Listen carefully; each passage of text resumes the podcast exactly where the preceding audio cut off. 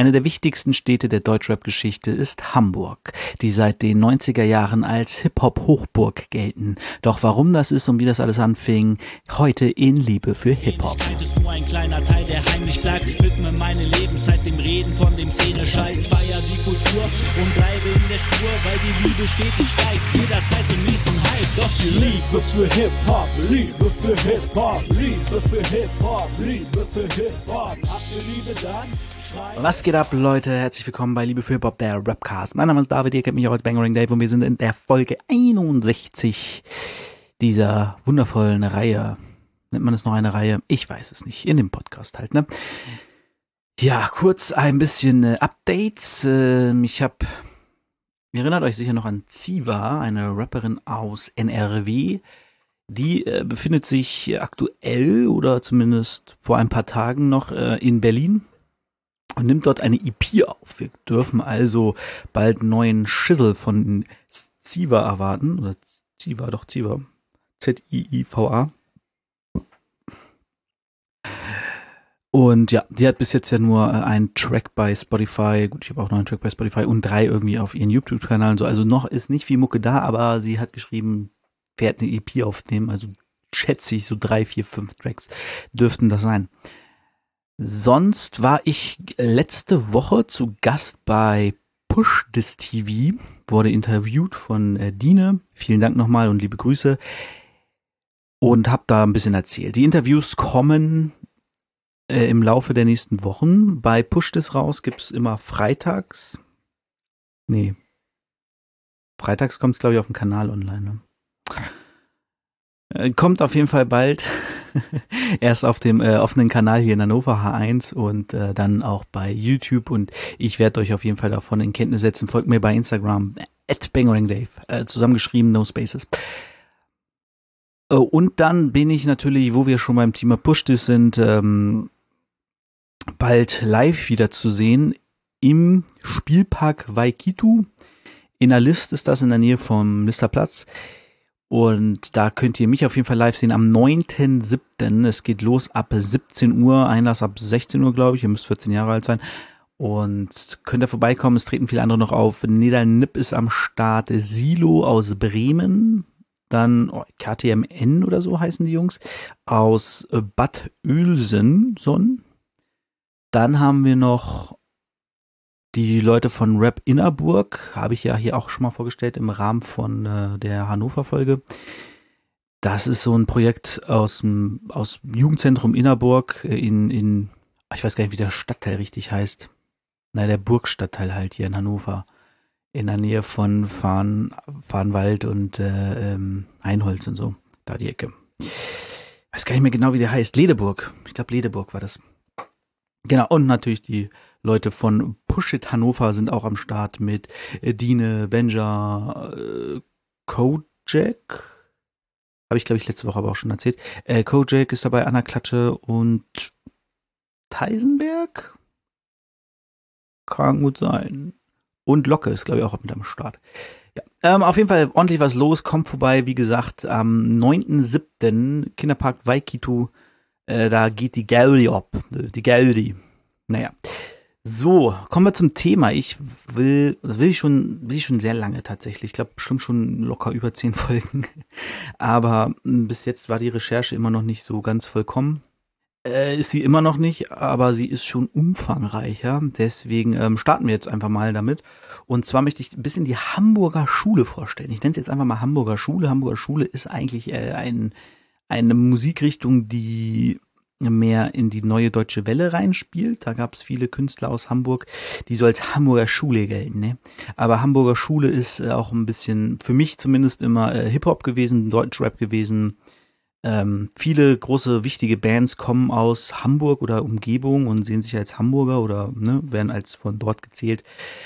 Und da wollte ich mal ein bisschen reinlauschen, wie das so war, was da war, wie, was, was eigentlich los war, wie hat sich das gegründet, warum ähm, also ein Punkt kann ich direkt am Anfang nennen, der dafür verantwortlich war, dass viele Künstler einfach in Hamburg waren. Und zwar ging es, ähm, ach so, kurz noch meine Quellen, bevor ich loslege. Ich habe äh, eine wichtige Quelle ist, könnt ihr uns hören? oh, die Hand hier, ihr könnt sie sehen, aber ich kann es lesen, äh, von Jan Wehn und Davide Borto, äh, könnt ihr uns hören, ein orale Historie der Deutschrap-Geschichte. Wunderbares Buch. Wenn ihr Interesse habt an der Geschichte von Deutschrap, holt euch das auf jeden Fall. Ist Hammer. Es lohnt sich. Ihr, ihr kriegt alles erzählt von den Anfängen in den 80ern bis äh, heute, also 2020 oder so, 2019, ich weiß gar nicht genau, wann es rauskam, endet es halt irgendwann. Ist dann halt auch nicht mehr ganz so umfangreich. Ähm, aber immer noch sehr, also gerade auch bei Künstlern halt einfach interviewt werden, so die dabei waren. So die ganzen Leute, die bei den Anfängen dabei waren, werden interviewt. Ähm, Leute, die das von außen miterlebt haben, also Rapper, die heute bekannt sind, erzählen, wie sie das damals dargenommen haben, wie zum Beispiel die, die ähm, Hamburger, als die auf den Markt kamen, so was haben die Leute gedacht, die außen waren? Was hat ein Tony L gedacht, als er Tobi und das Bo bei äh, Freestyle gesehen hat? Was hat äh, Fat Tony gedacht, als er das erste Mal 1-2 gehört hat? Und, und, und. Das ist schon, ist verdammt cool, macht sehr viel Spaß zu lesen, ist super interessant. Wie gesagt, wenn ihr Interesse an der Geschichte habt von Deutschrap, dann hört diesen Podcast und lest dieses Buch. Ähm, das Buch ist nochmal umfangreicher, weil ich mich ja immer nur auf einzelne Sachen fokussiere. Aber als Quelle für viele Deutschrap-Sachen habe ich auf jeden Fall immer das Buch. Und dann gibt's noch die wundervolle Serie We Wear the Crown. Das ist eine Art Doku-Reihe von Falk Schacht und DJ Ron. Wurde das ins Rollen gebracht. Und dort wird halt untermalt, äh, ist halt eine Serie, ist im Prinzip das gleiche. Es gibt Interviews, die davon erzählen. Und dann gibt's natürlich, weil es eine Serie ist und kein Buch, gibt's noch viele, viele Videoausschnitte und Bilder. Wie sah es damals aus? So, ne? Halt, die Leute erzählen drüber und dann wird nebenbei etwas eingespielt, was das halt unterstreicht, wie es damals war. So auch Super Serie gibt es jetzt erst sieben Folgen. Ich glaube, es ist aber eine zweite Staffel in Planung. Wie gesagt, von Arte. Könnt ihr aber auch bei YouTube finden unter dem Namen We Wear the Crown. Also wir tragen die Krone. War damals eine der wichtigsten Rap-Crews ähm, in Deutschland und oder Deutsch, eine Hip-Hop-Cruise kann man sagen, weil es auch eher um äh, B-Boying ging und so. Ähm, aus Frankfurt damals, genau. Das sind so grob meine Quellen. Natürlich habe ich noch ein bisschen mehr aus Podcasten oder was weiß ich irgendwo mal gehört. So, also warum waren so viele Künstler in Hamburg überhaupt? Das lag einfach daran, dass die Major Labels damals in Hamburg waren. Ich glaube, Universal war damals in Hamburg, hatte ihren großen, großen Sitz, wodurch ähm, viele Studios und Produzenten einfach auch dort vor Ort waren. Weshalb es leichter war für Künstler, ähm, ihre Karriere voranzubringen. Du hattest halt die Künstler, äh, die, die, die Produzenten, du hattest das Label, du hattest ähm, dadurch natürlich auch eine viel größere Szene einfach vor Ort, die du nachverfolgen konntest, in die du reinkommen konntest, in die du dir nah machen konntest, wodurch du größer werden konntest. Das war damals in Hamburg in den, in den 90ern.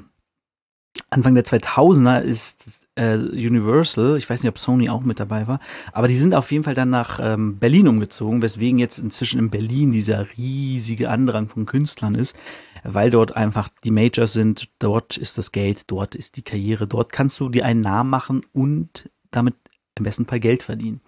Und Berlin ist natürlich als Großstadt, gut, ich weiß nicht, ob das jetzt auch in Hamburg damals schon galt, aber ähm, Berlin hat natürlich auch viel mehr so Open Mics Bühnen. Ne? Ich habe mal hier in Hannover geguckt. So, hey, Open Mic Abend wäre eigentlich mal ganz lustig, da hinzugehen, zu chillen und einfach einen Track performen so. Einfach mal ins Mic gehen, sagen, hier, mach mal ein Beat an, ich rap was. Einfach um zu sagen, so, ey, hier, das bin ich, das kann ich. Folgt mir auf Instagram. ähm, und das war, ist in Berlin natürlich viel leichter möglich. Zum Beispiel jetzt, jetzt mal fernab von Rap, so Comedian du kannst als Comedian fast nur in Köln oder in Berlin dir einen Namen machen, weil du ansonsten gar nicht genug äh, Kleinkunstbühnen hast, die regelmäßig solche Veranstaltungen haben. Ist eine Lücke hier in Hannover, wenn ich Geld und Zeit hätte, würde ich das vielleicht schließen? Hm, Crowdfunding, Leute, schreibt's in die Kommentare. Ähm, ja, auf jeden Fall war deswegen ein großer Boom in, in Hamburg und die Rap-Szene in Hamburg hat sich halt auch ein bisschen aus sich selbst natürlich formatiert. Hamburger sind ein bisschen anders, bisschen, ja man sagt immer, die sind so entspannt und die sind so locker und ne, die haben ja nicht so viele Probleme hier oben, ne. Aber ähm, ja, die haben einfach auch eine andere Art Humor als der Süden. Als Hamburg auf die Karte kam, wie Daniel schön sagt, ähm, da war halt der Süden Vormarsch. Äh, über Stuttgart muss ich auch mal eine separate Folge machen, da war auch extrem viel los, beziehungsweise über Baden-Württemberg einfach. Oder, ja, München kann man dazu nehmen, ne? Über Süddeutschland mache ich, glaube ich, mal eine extra Folge. Äh, weil München, Stuttgart, Heidelberg, so, das ist alles so recht nah aneinander gewesen und ähm, aber nicht so groß von meinem Empfinden her, wie jetzt zum Beispiel in Hamburg oder Berlin. Über Berlin mache ich auch nochmal eine extra Folge. Da gibt es nämlich sehr spannende Sachen. Ähm, genau. Und damals war halt, im Prinzip ist es so die Zeit, in der meine letzte Folge über Deutschrap-Geschichte endet. Deutschrap, so ging, äh, so ging es los, oder so ging es, so ging es mit Deutschrap los, heißt, glaube ich, die Folge. Genau, da ende ich irgendwann halt, wie es so üblich ist. Ähm, Mitte der 90er ungefähr. Ich glaube, ja, als Tobi und das Bo, glaube ich, auf die Plattform treten. Und das ist auch der Punkt, wo ich jetzt weitermache, denn 95 ungefähr gab es Tobi und das Bo. Wie haben die sich entwickelt? Wir wollen natürlich zu den Anfängen zurück und das bisschen alles verstehen. Ähm, Tobi und das Bo gab es nicht gleich. Vorher gab es, ach, jetzt kommt wieder der Name. Poet, Poets of Peace. Also, ich glaube, Poeten des Friedens, nur anders geschrieben, oder Poeten der Erbsen. Könnte auch Peace sein wie Erbsen. Aber ich glaube, äh, Poeten der Erbsen vielleicht, ja. Ähm, das war auf jeden Fall eine Gruppe bestand aus, oh, jetzt muss ich hier mein Skript öffnen. Ich habe also kein richtiges Skript, übertrieben zu sagen, aber äh, Notizen. Genau, Poets of Peace äh, waren damals Dr. Renz, Toby Thompson, sein Bruder Mike oder so hieß der, Mike Mixon, Mark, Mark und Cram. Das war halt so eine Rap-Crew, die haben auf Englisch gerappt und ähm, haben dann angefangen, äh, Geburtstagslieder zu machen für ihre Freunde, so im Freundeskreis und so, ne, auf Geburtstage halt, und haben dafür auf Deutsch gerappt. Um zu sagen, so, ne, damals war es noch extrem wichtig, auf Englisch zu rappen, weil Deutschrap war teuer, das war halt Anfang der 90er so. Ähm, und da haben sie gesagt, okay, für die Freunde können wir das machen, da ist es ja okay, es ist ja eher so ein Spaßding und so. Ähm, da haben sie sich halt fettes Brot genannt, wenn sie das gemacht haben. Irgendwann wurde Fettes Brot aber ein bisschen größer und sie haben auch gemerkt, okay, wir können auch einfach so auf Deutsch rappen und dann hat sich das gesplittet. Tobi Thompson und die anderen haben äh, weiter po Poets of Peace gemacht und Dr. Renz hat zusammen mit König Boris und Björn Beton Fettes Brot gemacht. Genau, erstmal zu Tobi und das Bo. Die haben sich eben, ne, also André Luth, Luth, Luth, Luth äh, der, der Labelchef von Yo Mama und äh, Manager von Fettes Brot inzwischen, ich glaube damals auch schon so ein bisschen, äh, hat Tobi und Bo vorgestellt, hat gesagt, ey, wollt ihr nicht zusammen was machen hier? Bo, super lustiger Typ, hier Tobi, guter Produzent, macht mal was. Der hat auch gesagt, Tobi, du musst auch rappen, weil Bo hat sonst auf der, ähm, auf der Bühne nicht genug Puste, deswegen musst du auch mit rappen. Okay, haben sie gemacht, haben sich zusammengesetzt, sollten eine EP machen mit so vier Liedern ungefähr, äh, sind dann irgendwie angekommen mit einem Doppelalbum gefühlt und hatten einfach jede Menge Scheiß. Die haben sich halt zusammen eingesperrt irgendwie, äh, die Eltern von Tobi Thompson, also wird nicht alles so ausführlich, aber das ist einfach eine lustige Story. Ähm, die Eltern von Tobi Thompson waren im Urlaub, dann ist Bo bei ihm eingezogen und sie haben einfach jeden Morgen zusammen direkt Beats gemacht, sind dann ins Studio gefahren, haben unterwegs geschrieben, also er hat Beats gemacht, Bo hat geschrieben, unterwegs haben sie weitergeschrieben, verfeinert. Er meinte, die haben den Text geschrieben und dann beim Rappen, also beim Einrappen im Studio, haben sie halt so lange gemacht, bis es tight war, so, bis es gepasst hat. Ähm, ja, kam eine gute Platte bei raus. Der bekannteste Song ist, glaube ich, ähm, Morgen geht die Bombe hoch. Und wir gehen alle mit. Äh, guter Song, könnt ihr mal reinhören. Genau, das war so ein bisschen die Geschichte von Tobi und das Bo. Die sind dann damit ein bisschen erfolgreicher geworden.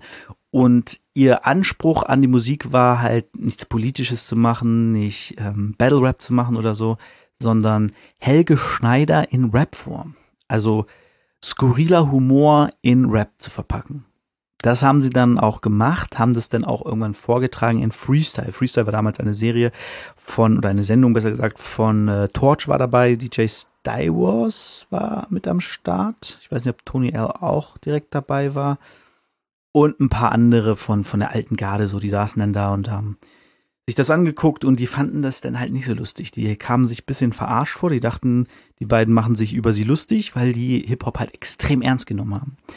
Während Tobi und Bo halt sich und Hip-Hop nicht ernst genommen haben. Also sie haben Hip-Hop schon ernst genommen, aber sie haben sich nicht so ernst genommen und haben deswegen halt diesen Quatsch gemacht, weil sie dachten, okay, das ist unsere Art von Hip-Hop, kann ja jeder machen, wie er will, dachten die.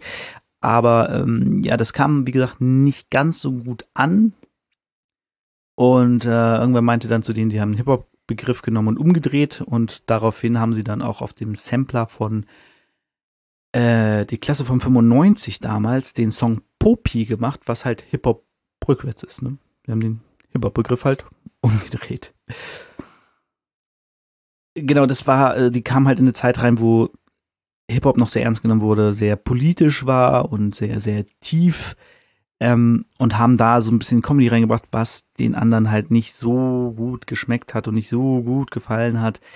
Äh, war aber dennoch recht witz, äh, wichtig, weil viele andere dadurch Hip-Hop erschlossen oder Rap erschlossen haben, weil die gemerkt haben, okay, es muss gar nicht dieses ernste Advanced Chemistry, äh, Stieber Twins Cora E-Ding sein, so, sondern es kann auch lustig und äh, Humor sein und ein bisschen, bisschen spaßiger, so, ne? Und dadurch haben sie eine neue Hörerschaft erschlossen. Fettes Brot haben 95 ebenfalls äh, so ihre ersten Sachen rausgebracht. Auf einem Auge blöd war ihre, ihr äh, Debütalbum ähm, auf dem hatten sie dann so ein paar Tracks und so schon rausgebracht und hatten dann eine dritte Single sollten sie rausbringen und das sollte dann ähm, Nordisch by Nature werden. Nordisch by Nature war ein Song ursprünglich auf dem Album, der ging neun Minuten, war so ein, der erste deutsche Posse-Track, da waren halt so ein paar andere dabei, unter anderem Jan Delay und noch ein paar, die ich jetzt gerade nicht im Kopf habe. Aber ne, es waren halt viele Leute und ähm, die wollten das halt rausbringen, meinten sie, ey, die können keinen 9-Minuten-Track als Single bringen. Und dann wurde der Track einfach abgeschnitten bei 3,30 oder so. Und das hat dann auch gepasst, weil Jan Delay zum Beispiel war nach 33, nach 3 Minuten 30 und hat, wollte, wollte aber keine Single haben, also wollte das nicht als Single rausbringen. Ähm, genau, und es gab viele Bedenken, dass ihn das entgleitet. Weil Nordisch by Nature war so ein bisschen funky und die rappen halt auch auf Plattdeutsch und so. Ja, das kam dann raus, kam super an. Es gibt ein sehr geiles Video, wo sie einfach eine riesengroße Party geschmissen haben. Sie haben gesagt, wir wollen nicht tun, als wenn wir eine Party machen. Wir machen eine Party. Und das haben sie auch gemacht. Äh, lustig ist, guckt euch das Video mal an. Jan Delay ist dort in seinem Abiball-Outfit, weil er direkt vom Abiball zum Videodreh gefahren ist.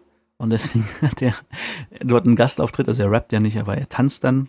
Und äh, das ist sein Original Abiball-Outfit. Für alle, die interessiert, wie Jan bei seinem Abiball aussah. Genau, das war, das ist dann rausgekommen und das hat sie so ein bisschen mh, mm, überrollt, denn sie waren ab da dann hatten sie das Gefühl, dass ihnen ein Stempel aufgedrückt wird, der ja gar nicht stimmt, dass sie so die lustigen äh, Rapper, Plattdeutsch-Rapper sind, was sie aber ja nicht sein wollten. Und auch die Hip-Hop-Szene hat das dann nicht ganz so gut aufgenommen ähm, weil ja, die durften, also die waren schon angenommen in der Hip-Hop-Szene, aber man muss sagen, Fettes Brot hat schon immer ein bisschen, bisschen weiter gedacht. Die haben sich halt nicht so verschlossen vor zum Beispiel Major-Labels oder so. Die haben gesagt, okay, wir gehen zum Deal mit dem Major-Label und gucken, was wir kriegen können. Also was können, was können wir machen, ohne äh, fake zu sein? Was können wir machen in unserer Realness, um trotzdem aber bei Major zu sein, um Musik Geld zu verdienen. Waren aber, wie gesagt, in der, in der Deutschrap-Szene schon akzeptiert und irgendwie so integriert. Ähm, aber dann als Nordisch by Nature rauskam, fand das die Szene nicht so geil, weil es dann Leute zum Rap gebracht haben, die damit vorher überhaupt nichts am Hut hatten. Und das war immer, es war ganz viel, gerade in den 90ern, so Mitte 90er, Anfang 90er, was so ein sehr, ja, engstirniger Bereich der Rapper und mh, mm, es gab sehr viele Gatekeeper, sag ich mal. Ne? Gerade Torch war äh, da ganz, ganz groß bei. Und das hat sie so ein bisschen zurückgeworfen. Aber haben sich natürlich nicht von entmutigen lassen. Die haben dann natürlich äh, durch Nordisch by Nature auch ein bisschen gemerkt, okay, was kann Hit sein, was nicht. Und haben zum Beispiel dann auch Jein bewusst gemacht, ähm, so gemacht, also die wussten bei, als sie Jein gemacht haben, wussten sie, okay, das, das wird ein Hit. So. Das wird höchstwahrscheinlich ein großer Hit, weil das einfach so ein bisschen, inhaltlich ist es ja eigentlich relativ ernst. Es geht die ganze Zeit um schwierige Entscheidungen im Leben, die man treffen muss, bei denen man sich aber nicht sicher ist, ob sie richtig sind. Hat aber natürlich eine super Hook, ähm, hat lustige Parts, es ist einfach dieses und sie fragt, das wäre schön, das, ich meine, das kann jeder mitsingen oder auch, ist es 1996, meine Freundin ist weg und bräunt sich in der Südsee. Nein. Äh, weißt du, das ist so, kann, kennt fast jeder, so, also gerade in meinem Alter kennt das jeder und kann es auch irgendwo mitrappen. Das ist halt, das war denen bewusst, als sie es gemacht haben. Das finde ich krass. Ähm, genau, und die Fettes Brot hat sich halt so ein bisschen die sind recht gut zwischen den Welten gegangen. So, die waren irgendwie in der Hip-Hop-Szene, wie gesagt, aber so ein bisschen nach außen schon gestoßen. Die waren so mehr am Rand irgendwann. Ähm, und haben sich dann halt gesagt, okay, wir wollen halt damit auch Rap, mit Rap Geld verdienen, so. Und hat dann aber auch dafür gesorgt, weil sie sich aber nicht verstellt haben in ihrer Musik. Die haben halt Hits gemacht, aber die waren halt trotzdem irgendwie real. Und das hat zum Beispiel auch dazu geführt, dass die Stieber Twins gecheckt haben, ah, warte mal, du kannst ja real bleiben und Geld mit, deinem, mit deiner Musik verdienen. So. Das war vielen in, in der Szene vorher gar nicht klar, dass du das zum Major gehen nicht unbedingt heißt, du verstellst dich. Ne, also du musst dich musst nicht faken, wenn du beim Major bist. So, du kannst auch einfach deinen Scheiß machen und trotzdem Platten verkaufen, wenn es halt geil ist. So. Äh, genau, das war so ein bisschen fettes Brot, die, also ich mache jetzt eher so die 90er. Ähm, was da so wichtig war. Äh, das kannst du auch gar nicht alles fassen. Vielleicht komme ich später nochmal auf andere Sachen zurück, die mir dann noch einfallen. Aber ähm, ja. Kommen wir aber erstmal zu den äh, absoluten Beginnern. Äh, wahrscheinlich die wichtigste Hamburger Band, würde ich sagen. Gerade auch in dem, was sie dann 2003 äh, geschafft haben. Die haben sich, äh, genau, Daniel und Plarin Marin hatten sich schon und die wollten dann irgendwie so Rap machen und haben sich dann Conceptless Attitude genannt. Und haben aber auf Englisch gerappt, das fand dann äh, Icy Ice, also Jan Delay, nicht so cool. Wollte aber irgendwie dabei sein, sondern haben sie zusammen irgendwie so Mucke gemacht. Jan Delay hat halt wahnsinnig viele Platten, weil sein Vater ja auch Musiker ist. Äh, ich glaube Jazzmusiker. Und der hat halt wahnsinnig viele Platten zu Hause und konnte die dann irgendwie alle mitbringen. Und dann haben sie mit Beats gebaut und so. Und irgendwann kam Icy halt an mit dem Advanced Chemistry Freestyle Tape. Haben sie angehört, fanden sie alle geil, haben gesagt, okay, ab jetzt rappen wir auf Deutsch. Ähm, wann genau der Umschwung kam zu absoluten Beginnern, weiß ich gar nicht mehr. Auf jeden Fall waren es damals Platin Martin Denio und Icy Ice. Dann haben sie irgendwann DJ Matt kennengelernt auf einer Party bei äh, Jan Delay zu Hause. Und haben sich so ein bisschen angefreundet und so und kennengelernt. Und dann gab es einen Auftritt von den Beginnern im Jugendhaus in Eppendorf. Ähm, muss dazu sagen, Daniel Pladin Martin, glaube ich, auch, Icy Ice und auf jeden Fall Sammy, die sind ja alle, und Illo auch, die sind ja alle in ähm, Eppendorf aufgewachsen, so ein relativ gut gestelltes Rap-Viertel. Äh, nicht Rap-Viertel.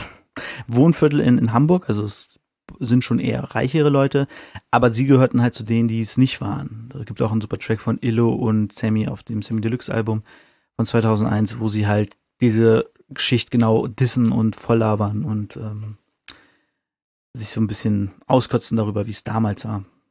Genau. Ähm, und dann in diesem Jugendhaus, in diesem, diesem Auftritt, hat äh, nichts funktioniert und dann hat jemand den, so steht's im Buch, und dann hat jemand den Stecker des Mischpuls in die Steckdose gesteckt und dann ging's und dieser jemand war halt ich und das war halt von DJ Matt erzählt. So.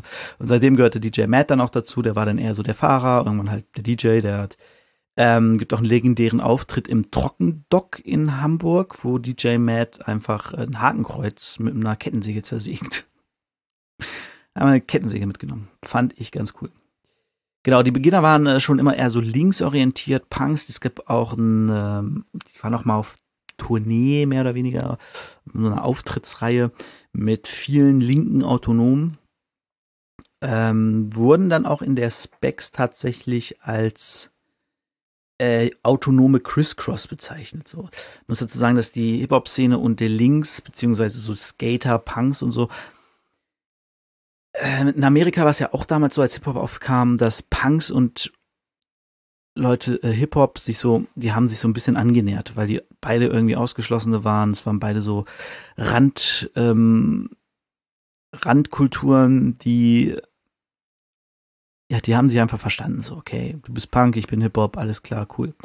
Und damals war das für die Beginner ganz normal, mit Punks zu hängen, äh, Daniel hatte damals auch Logs und war äh, na, also an, äh, Antifaschist, also gut, sind sie immer noch alle, aber ähm, ne, so war offiziell so in der Antifa, obwohl es die Antifa ja nicht gibt, aber ne, ihr wisst schon, sie waren halt eher so im linken Spektrum unterwegs und waren, wie gesagt, auch auf so einer Tour mit so Punk-Bands, wo es dann irgendwie einen Bus, einen Kampfbus gab und einen Musikerbus, in dem waren die ganzen Bands und im anderen waren die ganzen, die äh, rumgeprügelt haben und so. Ja, und das hat die Szene irgendwie nicht so ernst genommen und das nicht verstanden, warum sie das nicht richtig machen, dieses Hip-Hop-Ding, sondern sich mit Punks umgeben und, und links sind und das gehört doch gar nicht und äh, macht doch nur Hip-Hop und ähm, bei Hip-Hop halt schon immer links war und links ist, denn Hip-Hop ist für alle da, Hip-Hop ist halt ein Kollektiv und keine, auch wenn viele ich-bezogen rappen, so Hip-Hop, die Kultur an sich ist halt nicht ich-bezogen, sondern ein, ein, ein großes Kollektiv von, von Menschen, die dort zusammenkommen, um Dinge zusammenzutun. Und ähm, deswegen ist Hip-Hop einfach links und wird immer links bleiben. So. Nazis haben im Hip-Hop keinen Platz. Punkt. Genau, und die Beginner haben dann irgendwann ähm, diese Einflüsse genommen, auch musikalische Einflüsse, die haben jetzt halt nicht nur Funk und Soul gesampelt, sondern die haben halt alles genommen und haben daraus dann eine Platte namens Flashism gemacht. Das waren so die Anfänge. Der, das erste Album finden sie selber heute kacke. Äh, andere finden es recht wichtig und gut gelungen für das erste Album so, aber die Beginner sagen, ja, nee, war scheiße. Äh, und da war auch noch Bloody Marley mit drauf. Ne? Der ist dann nach abgesprungen, als es dann zu Major ging und sie Bambule gemacht haben. Ähm, Bambule war dann so ein, auch so ein Ding, da haben sie halt viel ausprobiert und ihr Anspruch an Bambule war tatsächlich, dass jedes, jeder Song als Single rausgebracht werden kann. Also jeder Song soll so krass sein, dass der ohne weiteres als Single gedroppt werden kann. Weil bei Major ist es ja auch so, dass man ähm, eine Single braucht. Wenn du ein Album machst, das Major sagt halt, da muss irgendwie eine Single rauf, damit wir es besser verkaufen können. Und ähm, das war halt der Anspruch. Lustige war, sie hatten dann am Ende kein Liebeslied und dann hat das Major gesagt, wir brauchen dann noch ein Liebeslied und dadurch ist Liebeslied erst entstanden, indem sie ein Liebeslied geschrieben hat, ein Lied, Lied, das ihr liebt, wo es aber nicht um Liebe an sich geht, sondern um die Liebe zu dem Lied. Und sie im Prinzip die Industrie gedisst haben dafür, dass sie halt ähm, Liebeslieder wollen und es sind ja alles die gleichen Lieder und es halt eigentlich eher wack ist und so. Kam gut an, äh, super Song, ich mag den heute immer noch sehr gerne. Ja, das war dann so die Beginnerantwort. Ne? Ich meine, es gibt ja heute häufig, dass man, äh, heute häufig, ist ja so ein bisschen dieses ironisch-satirische, so dieses überspitzte Darstellen von dem, was ist. Ähm, haben die Beginner einfach schon in, in, den, in den 1998 gemacht, war das. Genau, und die sind dann immer, äh, das weiß ich noch, die, die sind immer von einer, über die Elbe mussten die mal schippern. Mit so, mit so einer Fähre, weil das Studio auf der anderen Seite war. Und am Anfang von Bambule hört man dann auch äh, den, das, das Tröten. Das war die, das, Tröten, das immer gemacht wurde, wenn die Fähre losgefahren ist, mit der sie jeden Tag hin und her ins Studio wieder zurück sind. Genau, und äh, Liebeslied war ja dann einfach, Liebeslied Bambule war so der, der Durchbruch. Es heißt 95, war so nach, die Klasse von 95 war so der Aufbruch in die, in die Erfolgsschiene. Das Hip-Hop so, die erste große Bubble wurde quasi aufgeblasen. Und ähm, die ersten Rapper haben richtig gut Geld damit verdient, dass sie Rap machen. Die Major-Labels haben gemerkt, okay, mit Rap ist Geld zu holen. So, das war alles nach 95 und mit Bambule war dann so der erste richtig große Hype, das erste richtig große Album, das dann in Bravos war. Die Beginner wurden interviewt in der Bravo, ähm, obwohl Fettes Brot vorher auch schon in der Bravo war, muss man auch sagen, ne? Die hatten auch Bravo-Interviews. Ähm, aber Bambule war halt noch mal mehr Hip-Hop in Anführungszeichen als zum Beispiel Fettes Brot. Und das war ganz, ganz wichtiges Album, ganz wichtiges Ereignis, gerade für Leute in der Szene, die dann gemerkt haben, okay, du kannst damit einfach fucking erfolgreich werden. So. Ähm, Beginner haben dann äh, sich ja kurzzeitig getrennt. Äh, was heißt getrennt? Sie haben einfach keine Mucke mehr gemacht, sie haben sich auf andere Sachen fokussiert und Jan Delay hat ein paar Soloalben gemacht und dann haben sie 2003 dann irgendwann Blast Action Hero gemacht und das war einfach ein neuer Maßstab, nachdem sie mit Bambule quasi einen neuen Maßstab gesetzt haben, haben sie mit Blast Action Hero einen neuen Maßstab. Sind das nicht im, im musikalischen Sinne? Ich meine, das Album ist super, ich liebe das. Ich habe das früher rauf und runter gehört. Aber das war einfach die allererste, das allererste Deutschrap-Album, das auf die Eins gegangen ist. Und das ist halt ein Zeichen an, an die Industrie. Und das war in der Zeit 2003. Um die 2000 ist ja die Deutschrap-Blase das erste Mal geplatzt, weil es irgendwie so viele Rapper plötzlich gab, weil die Industrie alles weggesigned hat und dann war einfach zu viel Masse da und das Interesse ist einfach gesunken an, an Deutschrap. Weil du halt nicht mehr diese paar Leute hast, die irgendwie interessant waren, sondern du hattest zig Leute, die alle gleich klangen, die irgendwie alle mittelmäßig gerappt haben. Ich meine, solche Leute wie Der Wolf, Tic Tac Toe, ähm, die Gen dritte Generation, äh, spektakulär und so. Die waren alle da, aber die waren, haben ja nicht richtig tight gerappt. So, die haben halt irgendwie gerappt. Ich meine, ich fand das damals super, weil ich sonst nichts hatte, was irgendwie rapmäßig war auf Deutsch, das ich hören konnte, weil ich nicht wusste, ne, so. Ähm, und fand es deswegen alles eigentlich ziemlich geil. Aber wenn ich es heute anhöre, denke ich, fucking wack, was ist das wack? Äh, genau, und da haben die Beginner dann einfach 2003 gezeigt, okay, die Hip-Hop, Hip-Hop ist nicht vorbei, Hip-Hop ist noch da, Deutschrap ist immer noch krass und kann Knete bringen, kann Erfolg bringen. Ähm, ja, danach ging es trotzdem ein bisschen bergab, bis dann, äh, obwohl, nee, da war schon wieder Agro da, ne? Also 2003 ging es ja dann auch mit Agro und Bushido ging von Agro weg und hat dann EGJ gegründet und so. Da kam ja dann Berlin richtig hoch und die sind ja dann, ja, inzwischen geht ja gefühlt jedes Deutschrap-Album auf die Eins. Aber damals war das halt noch bisschen neuer. So, wo wir gerade bei den Beginnern sind und ja, Hamburg ja generell. Wo wir gerade bei den Beginnern sind, das reicht schon. Äh, kommen wir kurz zur legendären Mongo-Klicke. Äh, da sind natürlich noch mehr drin als die Beginner und ja, die ganzen Gruppen werde ich auch nochmal im Einzelnen so ein bisschen äh, vorstellen. Manche mehr, manche weniger. Ähm, ja. Also kommen wir erstmal zu der Mongo-Clique selbst, die bestand aus circa 15 Leuten, darunter waren Leute wie Sammy Deluxe, Ferris MC, Mr. Schnabel, D-Flame, Elo77, Paolo77, Digger Dance, äh, Morky Marbles, äh, genau, die von Dynamite Deluxe, also Tropf und DJ Dynamite noch, die, ähm, ja, 5 Sterne Deluxe war eigentlich nicht insgesamt drin, nur das Bo war drinne. Ähm, die Beginner waren natürlich drin, also Jan Delay, Denio auch, Wobei Daniel, muss man sagen, der hing nicht so viel in Basement zum Beispiel ab, so, aber der war natürlich Teil der Mongo-Clique. Und ähm, wobei ich glaube, fünf Sterne auch irgendwie mehr oder weniger zugehört. Ne? 1-2 natürlich gehörte dazu und äh, ja. Genau. Ähm, ja, das waren so grob die Leute, vielleicht waren noch ein paar mehr drin. Doppelkopf war, glaube ich, noch dabei. Also, äh, habe ich auch noch unten stehen, Falk, also nicht Falk Schacht, sondern Falkedelic, äh, Bubbles und Tease. So, das war so die Mongo-Clique, kurze Geschichte, wie der Name Mongo-Clique entstanden ist, denn eigentlich ist es ja ein Wort, das man nicht benutzen sollte, auch heute nicht mehr nimmt. Ich nehme es auch nur im Zusammenhang mit dem Namen, weil die halt so heißen. Ähm, ist ja eine, ja, ein beleidigendes Wort für Menschen mit Down-Syndrom, so. Und irgendwann in den 90ern hat dieses Wort Einzug gehalten in diesen Einsbusch Basement Kreisen, so, also in, in die, in die Clique von den Jungs. Und Sammy hat damals noch nebenbei in einem Klamottenladen gejobbt. Nicht geshoppt, sondern gejobbt. Und dort hat er so einen Pappaufsteller irgendwann mal mitgenommen. Ich glaube von Levi oder sowas. Das war irgendwie so ein blinder Dude, hat so eine Brille auf, und so ein blinden Armband um. Den haben sie sich unten ins, ins Basement gestellt. Und dann haben sie ihm so eine fette Kette umgehängt, wo MC drauf stand. Und irgendwann saßen Bo und Sammy vermutlich sehr bekifft, zusammen im Basement, haben gechillt und dann meinte Bo so, ey, MC, das heißt doch Mongo-Klicke. So, und dann war irgendwie dieser Name geboren und ja, die Absicht von den Jungs war es so ein bisschen den Begriff Mongo positiv zu besetzen.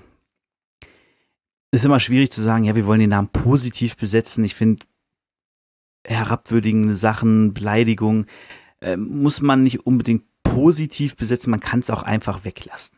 So, genau, zum Beispiel N-Wort, ne? Schwarze benutzen das untereinander klar, um, um, um dem die Macht zu nehmen, um es positiv für sich selbst zu äh, besetzen, aber ähm, ich sag mal so, die Diskussion wäre wesentlich kleiner, wenn Schwarze nicht regelmäßig dieses Wort benutzen würden, weil dann kämen nicht die ganzen weißen Deppen an und würden sagen, ach, wie benutzt das Wort doch auch, warum darf ich das nicht benutzen? So, weil du weiß bist, du Vollidiot. Deswegen darfst du das nicht benutzen. Die dürfen das.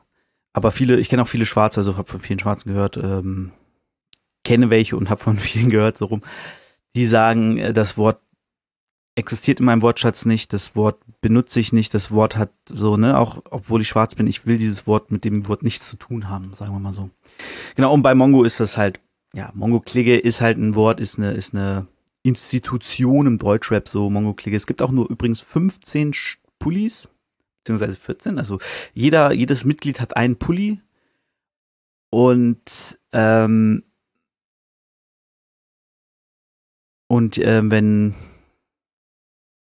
Genau. Und die haben den in so einem Laden machen lassen und haben den nur einmal nachmachen lassen, damals für Dendemann, als der dazu gestoßen ist.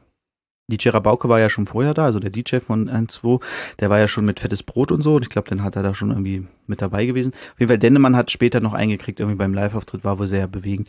Und ähm, die Frau, die die gemacht hat in dem Laden, die hat auch auf Anfragen keine neuen machen lassen. So, es gab die, glaube ich, dann irgendwie vielleicht T-Shirts als, als ähm, Merch oder so später, aber diese Original Mongo Klige Pullis, die die Jungs öfters in Videos angehabt haben und so, die gibt's nur 15 Mal und ich glaube, Mr. Schnabel hat seinen irgendwann mal auf äh, eBay verkauft. Ansonsten haben die die wohl alle noch. Genau, so viel zu, zur Klinge so, ne? Wie gesagt, das war so der Dunstkreis des 1 Bush Basement. Dann kommen wir mal zu dem, ja, wahrscheinlich, ähm, den bekanntesten Crew neben den Beginnern aus dem 1 Bush Basement. Äh, die Dynamite Deluxe, obwohl, na, fünf Sterne ist wahrscheinlich auch nochmal, aber die kommen später zu. Genau, Dynamite Deluxe äh, hieß früher No Nonsense und bestand nur aus DJ Dynamite und Sammy. Die kennen sich halt schon seit Jahren so, ähm, sind halt Freunde zusammen aufgewachsen. Und die wollten halt, haben halt gesagt so, ey, wir machen halt nicht, wir treten nicht überall auf, so, wir machen erstmal unseren Scheiß und gucken, wie, was, was geht.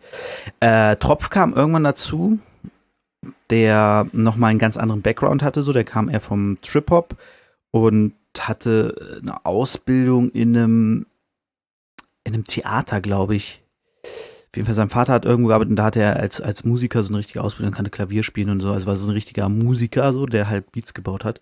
Und als der halt zu Dynamite Deluxe, also zu den beiden dazu kam, haben sich dann halt umbenannt in Dynamite Deluxe und hatten ihren ersten Auftritt 1995 in Hannover beim Battle of the Year. So die Legende, mehr oder weniger.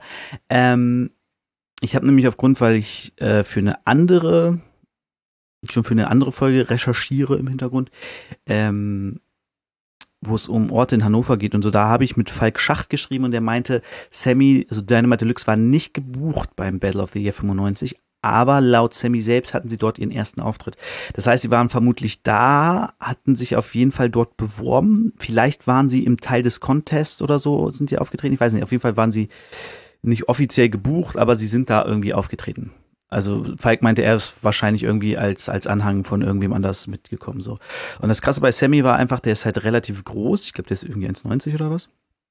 Und der war halt damals recht dünn und groß und dadurch war er so eine so, so ein Schlacks, der einfach auf die Bühne geht und im Freestyle alles zerbersten konnte. So, der konnte Punchlines setzen, der hatte Doppelreime, der hatte Flows, so die die kannte man damals noch nicht. Das hat so alle alle weggebamst. Ähm, Genau, und dadurch, dass sie dann in Hannover das erste Mal aufgetreten sind, in ähm, der Nähe von Hamburg beim nächsten Mal, da wurden sie, glaube ich, eingeladen von äh, Main Concept. David P. war auch bei Medal of the Year und ich glaube dann von Main Concept eingeladen bei ähm, einer Veranstaltung in der Nähe von Hamburg, also irgendwo in Schleswig-Holstein. Da hat er dann zum Beispiel Afrop kennengelernt und da sind sie dann aufgetreten und so und das war dann so die Anfänge und ähm, dadurch, dass sie halt nicht in Hamburg so ihre ersten Spuren gemacht haben, waren sie halt nochmal irgendwie anders gesehen. Also meinte Sammy auf jeden Fall, dass es sehr wichtig war, dass sie nicht in Hamburg ihren Ursprung hatten, sondern woanders.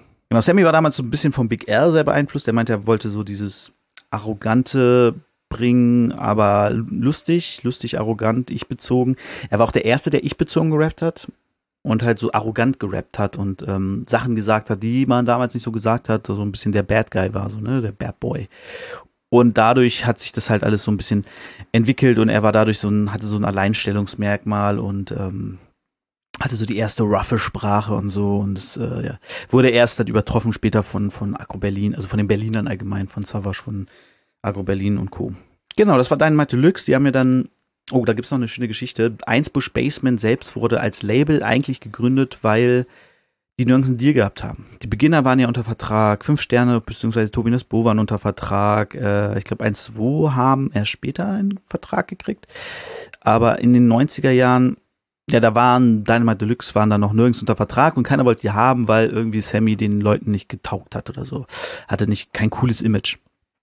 Und dann hat äh, Jan Delay gesagt, ja gut, dann machen wir aus 1 Bush halt ein Base, also so ein Label eins Bush Basement. Und da wurden die dann gesigned. Und dann haben sie irgendwie ihr Demo aus dem Kofferraum verkauft und alles und äh, haben dann ordentlich Asche gemacht tatsächlich. Und haben ja auch dann, hatten dann, glaube ich, einen Vertrieb über eins Bush und haben dann 2000 Deluxe Sound System gemacht und äh, im März 2000 ist dann Deluxe Sound System erschienen. Und äh, ein Jahr später hat Sammy dann ja schon sein Soloalbum gemacht, Sammy Deluxe LP. Was aber tatsächlich nicht war, weil sie gesagt haben, wir mögen uns nicht mehr, wir trennen uns und haben Beef oder so. Nee, es war einfach äh, andere Wege gehen, so, ne? Tropf und Dynamite haben dann auch was anderes gemacht. Tropf hat viel mit, mit Jan Delay auch produziert an seinem Soloalben und äh, DJ Dynamite auch immer sowieso. Er hat ja auch die Beats, also die meisten Beats von Deluxe LP sind ja auch von Tropf und Dynamite, so. Da sind halt dann noch ein paar andere Sachen mit drauf, aber genau, ein Großteil ist dann halt für die. Und die kam halt, äh, hatte ich ja auch hier vorgestellt vor vielen, vielen Folgen, äh, irgendwann zurück mit TNT. Wie gesagt, hatte ich ja schon vorgestellt, könnt ihr euch einfach anhören. So, das war's zu deiner Deluxe erstmal. Wenn mir noch was einfällt, sage ich's, aber das fand ich halt eine coole Geschichte, dass äh, Jan Delay gesagt hat, okay, dann machen wir halt unser eigenes Label. Wenn die euch nicht haben wollen, machen wir das eigene, ihr seid die Besten. Es war auch, ähm, hat Sammy irgendwann im Interview erzählt, nach ihm wollten meistens keiner mehr auftreten. Der war der Einzige, der keinen Deal hatte und ist bei Jams trotzdem häufig als Letzter aufgetreten, weil alle MCs gesagt haben, nee, nach Sam trägt dich nicht auf. Das, der ist zu krass, so danach kannst du eine Scheiße wirken. Also der hatte so eine richtig krasse Präsenz und viele haben ihn auch als ersten Star gesehen, so als der, der erste Star, der so auf der Bühne steht und das erste Komplettpaket, der einfach die Ausstrahlung hat, der flowen kann, der rhyme kann, so der halt wirklich dope ist, so in allem. Dann kommen wir zu 1-2. 1-2 waren, äh, ja, Dendemann und DJ Rabauke. Dendemann ist ja heute immer noch dabei. Beziehungsweise war jahrelang bei Böhmermann ähm, der, der Bandleader, also der, der so eine Band am Rand steht. Und da war Dendemann ja jahre, jahrelang äh, so der Vorsteher. Ähm, und damals war er mit DJ Rabauke, der vorher der DJ von Fettes Brot war, haben die zusammen 1-2 gegründet. Es kam ein bisschen, denn man kam irgendwie aus dem Sauerland ursprünglich, ist dann nach Hamburg gezogen mit einer anderen Band. Das lief dann irgendwie nicht so oder er wollte was anderes probieren. Hat dann DJ Rabauke kennengelernt, die haben sich super verstanden und die sind dann los und ähm, Dennemann hat dann auch irgendwie alle Platten zusammengepackt beim ersten Treffen, wollte unbedingt bei den Beats dabei sein. Da haben äh, Rabauki ihm erstmal irgendwie eine, eine halbe Stunde oder so ähm, die äh, MPC, äh, die NPC erklärt so.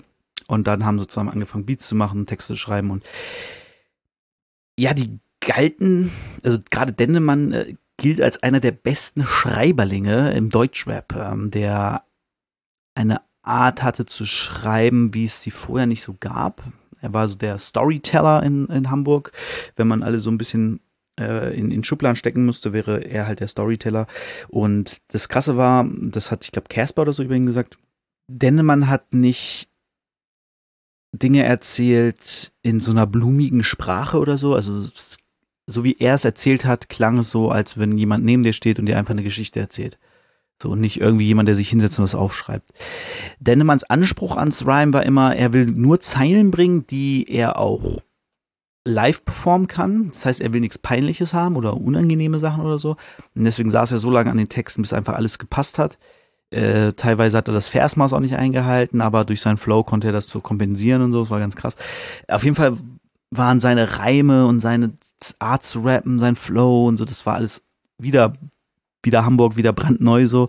Ähm, kannte man vorher nicht und hat viele, viele weggeflasht. Ne? Also wie gesagt, er kommt eigentlich aus dem Sauerland, aber äh, gilt halt als Hamburger Rapper, weil er da eben äh, groß geworden ist, berühmt geworden ist, eben auch Teil der Mongo-Clique war. Ähm, und bis heute gilt 1, 2, also für manche Experten gilt 1, 2 ähm, gefährliches Halbwissen. Ihr Album gilt als eins der perfektesten äh, Hip-Hop-Alben. Und äh, ich habe es auch auf Platte, also auf CD hier noch zu Hause rumliegen und es ist echt gut. Ich will es immer bei, bei äh, Spotify hören, aber da habe ich es noch nicht gefunden. Ich weiß nicht, ob sie es inzwischen hochgeladen haben. Aber äh, ja, das, äh, ich habe auch halt keinen normalen CD-Spieler mehr so richtig, ne? halt hauptsächlich äh, über, über YouTube oder Spotify Musik. Naja. Aber wie gesagt, 1-2, wenn ihr mal richtig krassen Storyteller Deutschrap hören wollt, auf jeden Fall 1-2 reinhören. Äh, dabei habe ich auch übrigens gelernt, das erste Mal, dass die DJs Hip-Hop erfunden haben, denn es gibt einen Song von Dendemann, äh, von 1-2, der den DJs gewidmet ist. Und da sagt Dendemann dann halt die Line, naja, sie haben es erfunden. So, und das war, also, also wie die DJs haben Hip-Hop erfunden? Was? So, und inzwischen mit meinem ganzen Hintergrundwissen, klar, DJ Cool Herc, so, ähm, DJ äh, äh, Grandmaster Flash und äh, DJ Afrika Bambata war ja auch ein DJ. Also die haben es natürlich so die Urväter, die haben es groß gemacht, die waren die ersten, die es so in der in die Form gepackt haben, wie es heute ist. So weiß ich heute alles, aber damals war so What? Also Dendemann, ganz großer Künstler, hat auch vor, oh, ich weiß gar nicht, vor drei, vier Jahren hat er ja sein letztes Album rausgebracht, das auch sehr, sehr gut war. Nächste Crew. Ich habe handle das mal so ein bisschen crewtechnisch ab. Äh, Doppelkopf ähm, weil es auch im Buch ein bisschen so war, dass die so nach und nach die Crews vorgestellt haben. Doppelkopf war, ja, wie gesagt, Falkadelic, äh, Bubbles, der so ein bisschen das Mixing und Live-Shows äh, gemischt hat und so, also der, der Tontechniker, könnte man sagen. Und Tease, der die Beats gebaut hat. Ja, kam auch aus Hamburg irgendwie, äh, oder Umgebung zumindest. Und die sind auch welche gewesen, die hatten keine Deutschrap-Einflüsse, als sie ihren Stil gefunden haben. Die haben sich halt nicht mit in der Deutschrap-Szene rumgetrieben. Die waren eher zu Hause und haben so ihren, an ihrem Style gefeilt, an ihrem Ding und so. Und als sie dann rauskamen und groß wurden, ich glaube, Mond war so ihr erster bekannterer Hit, der, ähm, der war dann sehr speziell und abgespaced. Also die hatten so eine Art, ähm, also gerade Falk als Rapper, der er sagt auch selber, er hat sehr viel gekifft in der Zeit so und hatte einfach Bock zu fantasieren und hat halt dann Sachen aufgeschrieben.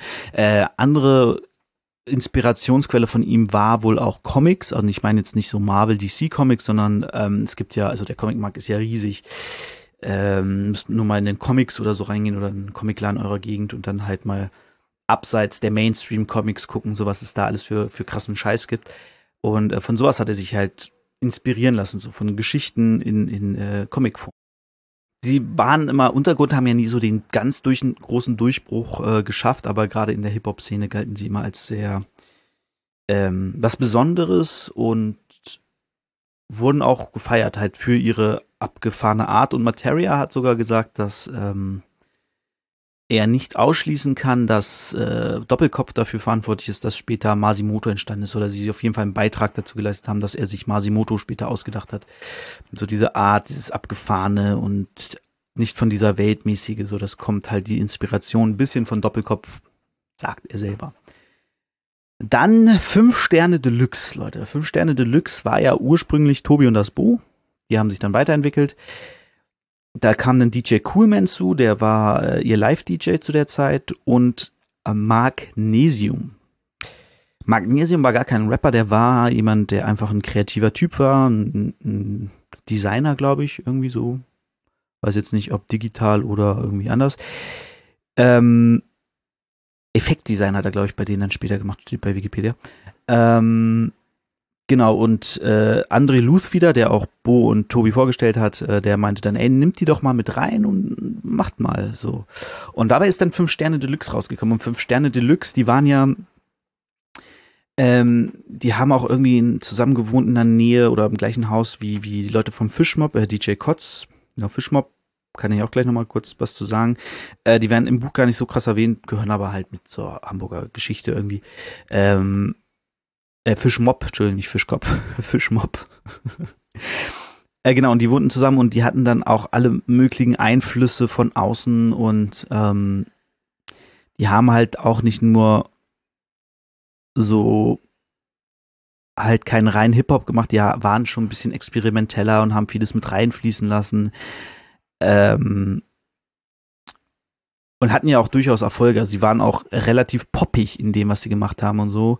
Äh, wie man zum Beispiel merkt in Witze mit mir gehen, so das ist ja klar Rap-Track, aber hat auch gute Pop-Anleihen, so dass der einfach in den Charts war und durch die Decke gestartet ist und so. Und ja, ich glaube, die häufig gestellteste Frage von 5 Sterne Deluxe war damals, warum heißt ihr 5, wenn ihr nur 4 seid? Ich erinnere mich auf jeden Fall an ein Interview mit denen, wo Bo das so sagte, ja, frag das bloß nicht so. 5 Sterne ist halt das Beste, was du haben kannst, so eine 5 Sterne Bewertung. Weiß nicht, beim Wrestling, bei Google inzwischen, gut, damals gab es das noch nicht. Ähm, fünf Sterne Hotel, so, ne? Fünf Sterne war halt was sehr, sehr Gutes. So deswegen fünf Sterne, vier Sterne war halt nicht das Beste gewesen. Und äh, genau, Deluxe hießen sie auch ähnlich wie Dynamite Deluxe, aber sie hatten den Namen wohl zuerst, meinte Bo damals in dem Interview, weiß ich noch. Das war ein Interview bei Viva. Mhm. Genau. Und Dynamite Deluxe, äh, ich weiß gar nicht mehr genau, warum die sich so genannt haben. Ich glaube, wegen Sammy hieß damals schon Sammy Deluxe oder so dann halt DJ Dynamite. Aber das ist auch lustig, dass sie non No Nonsense hießen. Sammy Deluxe und DJ Dynamite. Ist Dynamite Deluxe eigentlich naheliegend? Aber Tropf kommt dazu und plötzlich heißen sie Dynamite Deluxe, aber vielleicht hat Tropf auch gesagt, nennt euch mal Dynamite Deluxe, bisschen besser. Wir nennen uns jetzt so. Äh, aber auch auf jeden Fall cool, dass Tropf gesagt so, ja, habe ich kein Problem. Du bist Dynamite, der ist Deluxe, ich bin halt auch dabei. Who cares? Genau. Ähm, ja, fünf Sterne, die sind ja dann immer mal wieder gekommen und waren mal wieder weg, so, die machen halt ihr Ding. Aber auf jeden Fall auch wichtige Hamburger Gruppe. Und äh, wie gesagt, Bo ist auf jeden Fall sehr tief drin gewesen, so im Einsbusch und, und ähm, eben in der Mongo-Klicke und äh, wie gesagt auch Namensgeber gewesen, mehr oder weniger. Und auch auf den Freestyle-Tapes stark vertreten, während äh, Tobi Thompson schon damals halt eher ähm, andere Sachen auch gemacht hat, wie äh, House und Techno aufgelegt und sowas.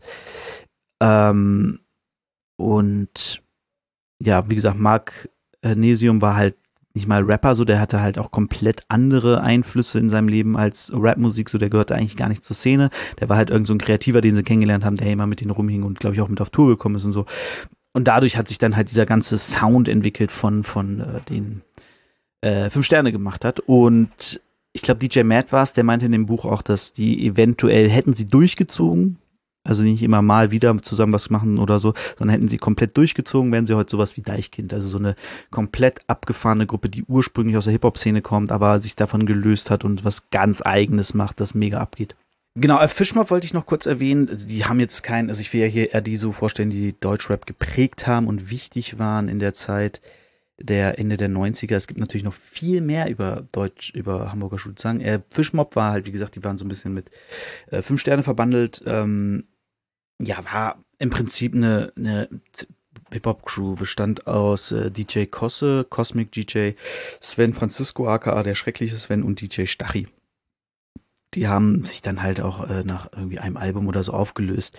Äh, waren 95, hatten sie ihr Debütalbum, Debütalbum ähm, ja, galten damals als etwas Besonderes, waren sehr sozialkritisch, aber hatten auch einen gewissen Humor und haben sich halt nicht nur ähm, äh, an, an eine bestimmte Zielgruppe gewendet, aber wie gesagt, die haben nach 95 haben die auch nicht mehr so viel gemacht. Deswegen äh, sind die jetzt nicht so krass die wichtigsten Hamburger Einfluss. Deichkind kann man natürlich noch erwähnen, weil die auch aus dem Hamburger Raum kommen aber eben auch nicht so als die klassischen, klassischen Hamburger Rapper gelten. Ähm, Hamburg war natürlich, äh, äh, Deichkind war natürlich damals, hatten die ihren Hit mit äh, Nicke mit dem Beat. Bon Voyage, genau, Nicke mit dem Beat und Big Danach, so schön das Deichkind, der Mike ist Bon Voyage. Bitte gib mir mehr von dem heißen Scheiß, denn wir kriegen nicht genug von diesem Deichkind-Style. Ah, Habe ich das Lied, Lied gefeiert damals. Ähm, Finde ich heute immer noch geil. Genau, und Deichkind hat sich ja in komplett andere Richtung äh, entwickelt, spätestens seit Limit, glaube ich. Sie sind ja komplett äh, in anderen Sphären, könnte man sagen. Aber ähm, ja, irgendwie ist es trotzdem immer noch, noch Hip-Hop und äh, Cryptic Joe ist ja auch immer noch Rapper und äh, MC.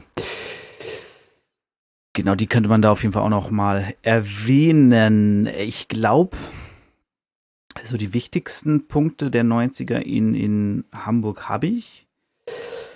Es kann sein, dass ich nochmal äh, eine extra Folge mache, wo ich nochmal ein paar andere, die vielleicht nicht so wie zum Beispiel äh, Sleepwalker oder hier die anderen von der von der Mongo-Clique, äh, wie, wie, wie, wie Palo 77, Illo 77, ähm, wohl Illo kann ich mal erzählen, da war ich gerade so ein bisschen was aus dem Stehgreif noch. Der war ja, ist ja mit Sammy zusammen aufgewachsen, zur Schule gegangen, in Eppendorf auch. Und der hat halt dann auch irgendwann angefangen zu rappen und war halt auch äh, bei Einsbusch ge gesigned, hat da auch, glaube ich, seine erste EP rausgebracht. Hat dann aber irgendwie nie so richtig durchgestartet. Sein Album kam, glaube ich, in der Zeit, als Deutschrap so ein bisschen ja tot war und er sein Name noch nicht groß genug war, um ähm, oder kam sein Album, Album nie, ich weiß gar nicht mehr genau. Na, auf jeden Fall war er dann Jahre später bei Deluxe Records gesigned, zusammen mit den Headliners, war er so der erste, das erste Signing und da hat er auf jeden Fall ein Album rausgebracht, das aber halt nicht so gut ankam. Headliner sind ja auch mehr oder weniger gefloppt. Ähm, das erfolgreichste, was Sammy ja bei Deluxe Records gesigned hat, war Tour mit ähm, Grau. Das war ja so eins der, ist ja so ein Hip-Hop, ähm, Deutschrap, äh, legendäres Album, so dass zu den Klassikern Deutschrap ja schon gehört, obwohl es erst irgendwie zehn Jahre alt ist. Zwölf Jahre. Ich war in der Ausbildung, als es rauskam, also muss so zwölf, dreizehn Jahre her sein. Und ja, der Rest ist halt alles gefloppt. So gerade Headliners, die waren halt so, die waren gut, es waren gute Rapper, aber die waren halt nicht krass so, ne? Und das dann in diesen Akro-Berlin-Hype rein und, und Optik und äh, was noch kam. Ich glaube, Ruhrpott kam dann langsam wieder hoch. Da, nee, nee, Ruhrpott kam später. Da hat Sammy dann ja auch mitgemischt. Der hat ja dann Snagger, Pillard, Manuelsen gesigned und so. Ähm, ja gut, die waren natürlich auch erfolgreich auf, bei Deluxe Records. Wobei Deluxe Records, da muss man auch sagen, das habe ich im Manuelsen-Interview neulich wieder gehört, ähm, dass die, und auch in seinem Buch erzählt er das, dass bei Deluxe Records, ich weiß nicht genau wer, die fanden es nicht so cool, dass er mit Leuten wie, wie Casey Rebel und äh, Summer Jam, nee, Casey und PA waren es, glaube ich, damals. Summer Jam kannte er auch. Aber auf jeden Fall, dass mit denen damals so gechillt hat und die immer mit zu den Konzerten genommen hat und so. Das äh, fand Deluxe Records auch nicht so cool und deswegen haben die sich auch ein bisschen zerstritten. Schade. Ähm, ja, heute beißt Sammy sich wahrscheinlich in den Arsch, dass er Casey Rebel und BA Sports nicht gesigned hat. Ähm, ja, gut, macht man Fehler, ne? Er hatte auch nicht so viel Ahnung, sagt er selber auch. Äh, man hat halt einfach gemacht und ja. Da passieren halt Fehler. Wir machen alle Fehler, weil wir was Neues probieren. Ja, äh, ja, was war's? Also, das waren so die wichtigsten. Für, für mich sind die wichtigsten einfach, äh, gut, Mr. Schnabel könnte man auch mal erwähnen, aber den habe ich ja der war halt Beatproduzent so, ne, hat mit mit äh, Iceway zusammen gewohnt und ähm, äh, Jan Delay. Der hat so viele Namen. Ähm, und äh, das habe ich aber auch schon öfter erzählt. Mr. Schnabel hat damals diesen Remix gemacht von King of Rap auf diesen einen Beat, den Sammy eigentlich benutzt hat. Und ich dachte jahrelang, das wäre so, wie heißt denn das eigentlich? Äh, äh, irgendwie, irgendwas stand hinter Mr. Schnabel Remix oder so? Dachte, wieso, ist das nicht die echte Version? Und sie, ich habe bestimmt zwei Jahre lang nur diesen, diesen King of Rap Style gehört von, von Mr. Schnabel. Und irgendwann das Original gehört, dachte, jetzt von Mr. Schnabel finde ich schon ein bisschen cooler. das war lustig.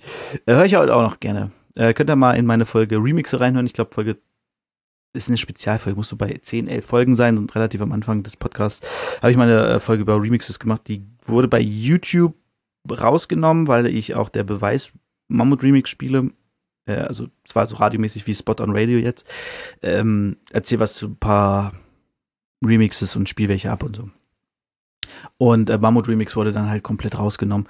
Habe ich gesagt, ja komm, dann ist halt bei YouTube nicht drin, aber war auch nicht in der normalen Folgenreihenfolge. Folgenzahl, genau. Es müsste nach neun und vor zehn gekommen sein. Also zwischen äh, meiner Special Frauenfolge, wo ich nur über Frauen rede.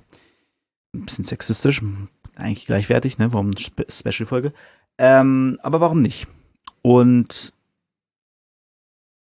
danach kam Fat Tony mit der zehnten Folge. Der war meine erste runde Zahl. Der Fat Tony, der gar nicht mehr so fett ist, der hat ganz schön abgenommen, finde ich persönlich.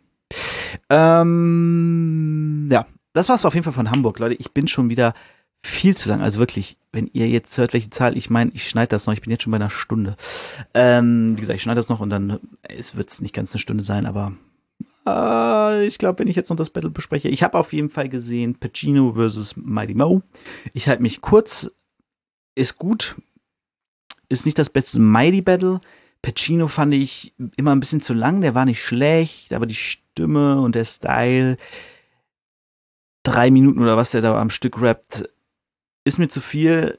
In einer Minute oder in, in, in zwei Minuten wäre es noch okay gewesen, aber ja, ich fand es ein bisschen anstrengend. Ich fand es auch ein bisschen eklig, dass er so auf Maddys Hund gegangen ist, da mit, mit äh, Zoophilie und sowas. Das ist, wo du denkst, so, ja, okay, komm, Haha, Mighty liebt seinen Hund. Toll. Wow.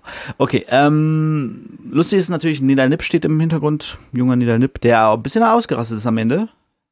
Muss man sagen. Ähm, weil Pacino hat, eigentlich war es lustig, muss man sagen. Äh, war, war lustig. Kann man nicht so bringen, wenn man, ich glaube, wenn man selber nicht im Battle steht und darauf vorbereitet ist, dass man jetzt gedisst wird, dann trifft einen das anders also Nedal war ja einfach nur als Smileys Unterstützung da und wurde dann am Ende halt als, als Nuttensohn bezeichnet. Aber war nicht so gut. Also er hat so ein Scheme gemacht, dass Smiley immer du Nuttensohn sagt und dann kommt Nedal Nip an und sagt, äh, äh, hilft ihn dann. Weil Nedal Nip ja seine Soufflöse ist, die ihm die Texte zu wispert, wenn Mighty hängt und so. Und am Ende kam dann raus, dass äh, Mighty Sex mit Nedals Mutter hat, die eine Prostituierte ist. Und das fand Nedal nicht so lustig. Wie gesagt, ich kann es verstehen, wenn du da plötzlich reingezogen wirst und deine Mutter beleidigt wird, obwohl du gar nicht im Battle stehst, so, man immer noch Battle Rap, deswegen, ne, die haben sich auch später, ja, sich entschuldigt haben, alles cool. Aber kann verstehen, warum man dann plötzlich ey, was, was labert jetzt über mich? So, wenn du nicht drin bist, aber naja. Ähm, ansonsten, ja, es ist, Mighty ist super, Pacino ist gut, wie gesagt, Mighty hat bessere Battles, ähm, zu denen wir noch kommen, äh, aber kann man sich angucken, wenn man Bock auf ein Mighty Mo Battle hat oder Pacino feiert, klar, aber ich würde es jetzt nicht uneingeschränkt empfehlen. Wenn er Bock auf ein richtig geiles Battle hat, würde ich es persönlich nicht empfehlen, weil mich hat zum Beispiel nicht gefesselt oder so. Weißt du, ich saß da jetzt nicht vor, ich war zwischendurch so, ja, okay, warte, was muss ich hier noch so nebenbei machen? Äh, ich guck mal kurz aufs Handy, ob irgendwas bei Instagram ist und so das ist immer schon ein Zeichen dafür, dass es nicht das beste Battle ist. Naja, aber wie gesagt, ansonsten gut. Also kein schlechtes Battle, kein, keine Katastrophe, keiner hatte äh, Komplettausfall oder so. Es war schon äh, sehr lustig. Auch. So, das war's auf jeden Fall jetzt von mir. Ich äh, habe mich, wie gesagt, kurz gehalten beim Battle. Vielleicht schaffen wir die Stunde ja. Inzwischen schränke ich bei meinen Themen immer so aus, ey. Könnte auch wieder beim nächsten Mal passieren. Äh, ich warte eigentlich nur noch auf äh, eine Antwort von jemandem, dem ich geschrieben habe zum Thema. Wie gesagt, es geht in vier Wochen geht es um Hannover, Hannover City, also ja, es wenn Leute Hannover City, ähm, Hannover, die Stadt an der Leine. Ähm, genau, da geht es drum um Orte, die wichtig sind in der Geschichte von Hip Hop Hannover.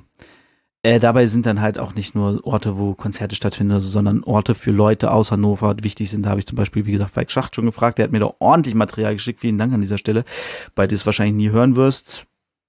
Weil ich glaube nicht, dass du meinen Podcast hörst. Warum nicht, Falk? Warum? Ähm, und noch andere Leute. Dina habe ich angefragt, äh, mit der ich ja, wie gesagt, im Interview war. Und äh, den guten Mehmet, der mir aber noch nicht geantwortet hat. Vielleicht antwortet mir noch. Oder ich schreibe ihn noch mal bei Facebook, da sind wir ja Freunde. Bei Instagram folgen wir uns nicht oder er folgt mir nicht und deswegen bin ich wahrscheinlich in seinem ähm, Anfragenordner gelandet und er hat es einfach noch nicht gesehen. Also keine Ahnung, wie viel der auf Instagram unterwegs ist. Äh, genau, ein paar werde ich wahrscheinlich noch fragen. Wie gesagt, es sind ja noch vier Wochen Zeit, bis ich die Folge rausbringe.